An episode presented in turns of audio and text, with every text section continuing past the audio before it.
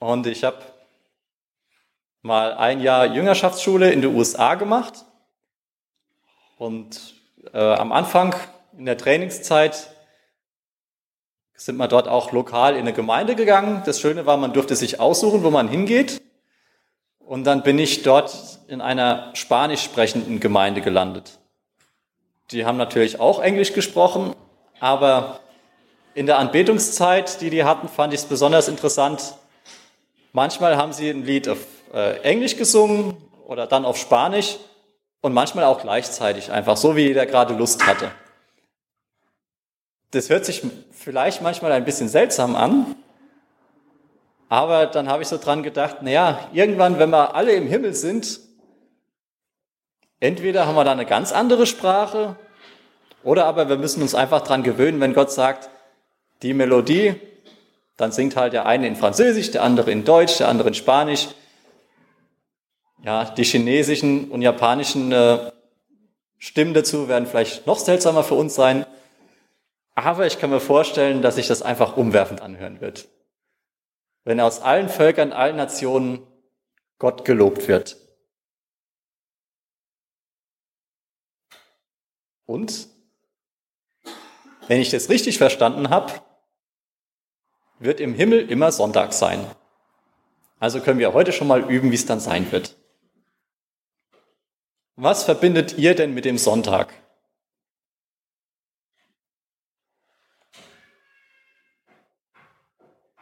Ist es für euch ein Tag wie jeder andere oder was macht den Sonntag für euch besonders? Heraus mit der Sprache. Ja? Gemeinschaft mit der Familie und mit Gott.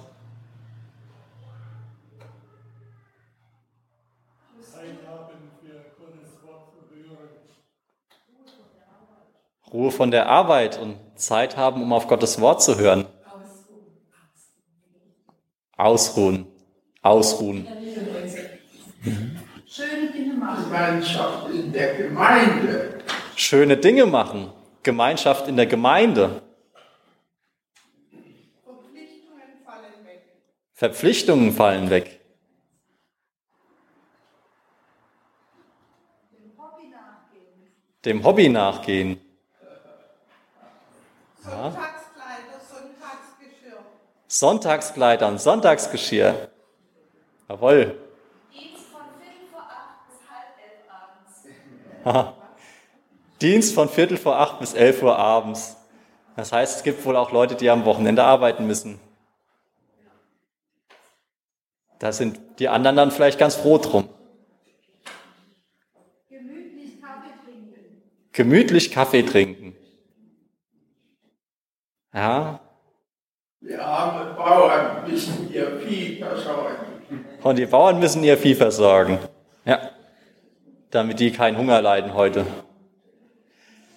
Beim Sonntag, wie ich da so nachgedacht habe, kam ja auch irgendwann so die Sonntagskleidung in den Sinn. Deswegen habe ich ähm, heute mal so ziemlich das Schickste aus dem Kleiderschrank rausgeholt, was ich habe.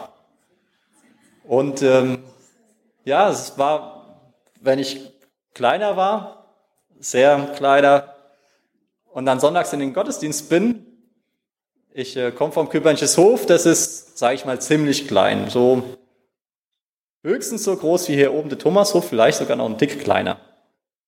Zu der Zeit, als ich so klein war. Wir hatten die Hausnummer 12, nach uns kam noch die Kirche und noch ein weiteres Haus und dann war fertig. Und dann sind die, ja, so ein, zwei, sage ich jetzt mal, ältere Bauern, die hat man halt so die Woche über in ihren Schaffklamotten gesehen. Und am Sonntag hat man die fast nicht wiedererkannt, weil sie sich ganz schick gemacht haben, herausgeputzt haben. Die damit auch so das Besondere von diesem Tag hervorgehoben haben. Für mich war das ein bisschen nervig, weil meine Eltern haben ja auch immer ähm, schöne Kleider für den Sonntag angezogen, aber damit konnte man nicht so toll toben und spielen und die sollten nicht so dreckig werden. Da muss man sich extra wieder umziehen. Heute sehe ich das vielleicht ein bisschen anders.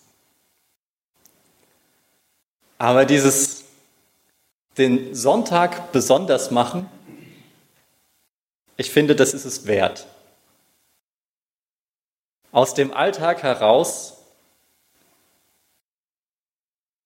Gott hat damals so in seinem Alltag die Welt, also nicht nur hier unsere Erde, die Welt und das geschaffen, sondern auch alles andere drumherum, die Sterne, Sonne, Mond, hell, dunkel, Tag, Nacht. Ganz, ganz viel. Ich glaube, der war schon ein bisschen beschäftigt. Und am siebten Tag hat er geruht, hat er gemeint, Mensch, nimm dir ein Beispiel an mir. Ich habe die Welt gemacht, dann wirst du bei deinem Tagesgeschäft auch nach sieben Tagen eine Pause machen können. Und vorne beim Genesis, beim ersten Mose ist das noch relativ kurz. Sagt er, hier, Gott hat den Tag geheiligt, Ruhe da, lass die Arbeit ruhen, nimm dir Zeit für mich. Beim fünften Mose, bei den zehn Geboten, da ist schon einiges an Zeit herumgegangen und da wird Gott nochmal ein bisschen deutlicher. Der sagt, nicht nur du sollst ruhen, sondern lass deine Kinder ruhen, lass deine Frau ruhen, lass deine Knechte ruhen, deine Mägde ruhen. Selbst die Fremden, die bei dir sind in der Stadt, lass die auch ruhen. Ich denke, es gibt Arbeiten, die zu erledigen sind. Gerade wenn ich jetzt zum Beispiel das Beispiel Landwirtschaft habe oder das Beispiel von den Pflegeberufen oder ja, wenn man hier Hotels, Tagungsstätten oder sowas ist in der Küche, gibt Berufe, die sind da auch an dem Tag, wo Sonntag draufsteht, aber das sollte zum Ausgleich ein anderer Tag wieder frei sein. Hier in Europa können wir ganz froh sein, dass das vom Gesetz her auch ziemlich gut geregelt ist. Es gibt andere Teile auf dieser Welt, da geht das eigentlich ja, einfach ziemlich so am Stück durch. Zumindest wenn man sich die gesetzlichen Bestimmungen so anschaut.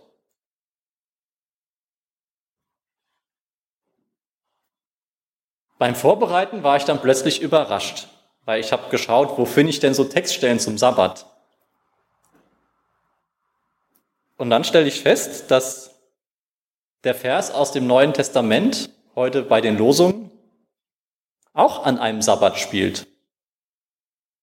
Ich lese euch nochmal den Vers. Am Abend, als die Sonne untergegangen war, brachten sie zu Jesus alle Kranken und Besessenen. Warum machen die das abends? Es dann nicht mehr so heiß ist? Ja, genau. Nein, weil sie vorher nicht durften. Das Ganze spielt an einem Sabbat. Wenn man mal den, die ganze Geschichte drumherum liest, stellt man fest, dass Jesus morgens in die Synagoge geht, dort mit aller Vollmacht predigt, noch einen Geist austreibt dann ist er zum Mittagessen eingeladen bei Simon Petrus. Ja. Und die Mutter seiner Frau, seine Schwiegermutter, liegt mit Fieber im Bett. Ziemlich schwerem Fieber. Da geht Jesus hin und heilt sie. Er arbeitet. Es ist noch Sabbat und es spricht sich alles rum. Und die Leute die wollen dahin. Die haben, was? Der Mann ist gesund geworden. Die Schwiegermutter von Petrus. Das Fieber ist weg. Einfach so. Weiß ich, vielleicht war das damals bei denen so ähnlich wie bei uns heute, dass man mittags vielleicht noch spazieren geht, sich irgendwo trifft. Ein Lauffeuer, was durch, die, durch den Ort geht. Und dann warten sie bis abends weil dann der Sabbat rum ist. Jetzt kommen wir zum nächsten Punkt. Sonntag aus meiner Kindheit. Ich habe es als Kind geliebt, draußen mit meinem Opa irgendwas zu arbeiten. Und ähm, gerade so als Jugendlicher hat man ziemlich viel Energie. Da ja, konnte es rund gehen, so richtig bis zum Dunkelwerden, bis es einfach gar nicht mehr, bis man nichts mehr arbeiten konnte, weil man nichts mehr gesehen hat. Traktor fahren, andere Dinge tun. Aber am Samstag hat mir mein Opa ab und zu mal erklärt, dass für ihn der Sonntag schon am Samstag anfängt.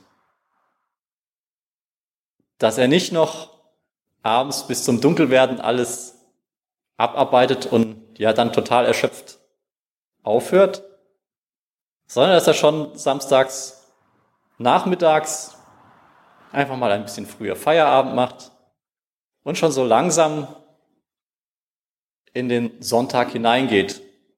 Vielleicht dann auch ein bisschen früher ins Bett, dass man am Sonntagmorgen gut ausgeschlafen hat, bevor es dann in den Gottesdienst geht.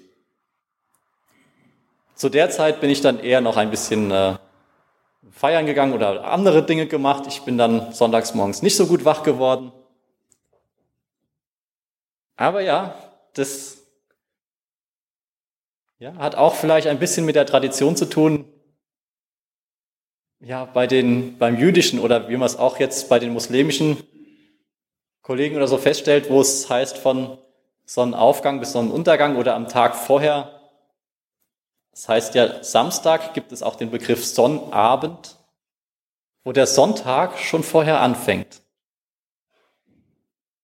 Und ähm, wir sind gerade am Umziehen, weil wir ein Haus gekauft haben, müssen wir das noch fleißig renovieren. Und dann wird mir das auch immer wieder neu bewusst, was es heißt, den Sonntag schon am Samstag anfangen zu lassen. Nicht noch am Samstagabend bis um 10 Uhr auf der Baustelle zu sein, sondern vielleicht einfach schon mal um sechs Feierabend zu machen, noch ein bisschen Zeit mit seinem Sohn zu verbringen, Gottesdienst vorbereiten, sich auf den Sonntag einstimmen.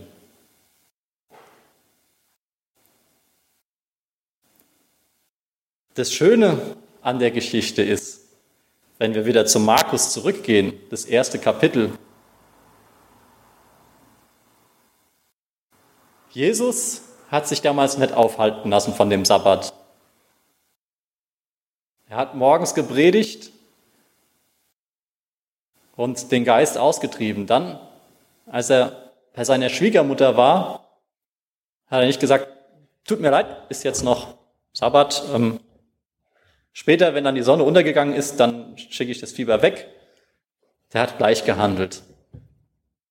Und an ganz vielen Stellen im Neuen Testament können wir das finden, wo Jesus sagt, der Sabbat ist für den Mensch da und nicht der Mensch für den Sabbat. Heute in unserer Umwelt ist es vielleicht manchmal so, dass die Leute sagen, ja, wozu ist denn der Sonntag? Einfach nur zum Ausruhen, um die Dinge zu erledigen, die man unter der Woche nicht mehr schafft?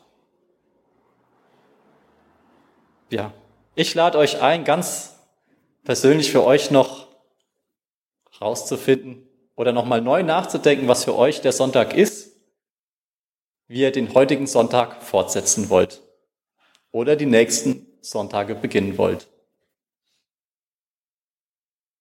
Ich möchte jetzt mit euch ein Lied dazu singen. Meine Zeit steht in deinen Händen. Ich denke, das drückt das Ganze auch noch mal ein bisschen aus.